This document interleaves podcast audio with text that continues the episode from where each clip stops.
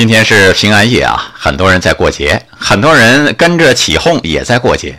我们司空见惯了，在中国不管什么节都是购物狂欢节。圣诞节跟其他节日有什么不一样吗？我所知道的，这一天圣人耶稣诞生了。这一天，圣诞老人会悄悄地给孩子们准备礼物啊，放在长筒袜里。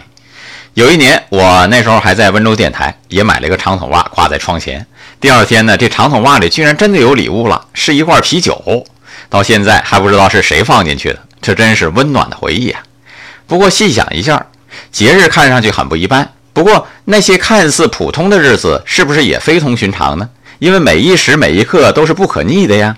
历史长河当中不会再有2014年12月24号，也不会再有2014年12月23号啊。花非花，雾非雾，夜半来，天明去，这就是人生的美妙之处。咱们不错过，不后悔。爱生活，高能量。